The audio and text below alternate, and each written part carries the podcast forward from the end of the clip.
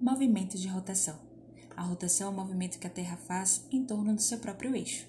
Cada giro da Terra ao redor de si mesma dura 23 horas, 56 minutos, 4 segundos e 9 centésimos.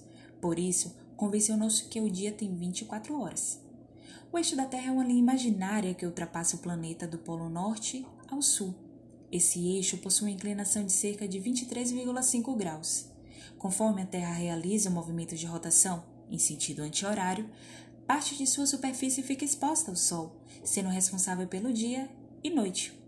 Tomando como referência o diâmetro da linha do Equador, pode-se afirmar que o movimento da rotação ocorre a uma velocidade média de 1.674 km por hora.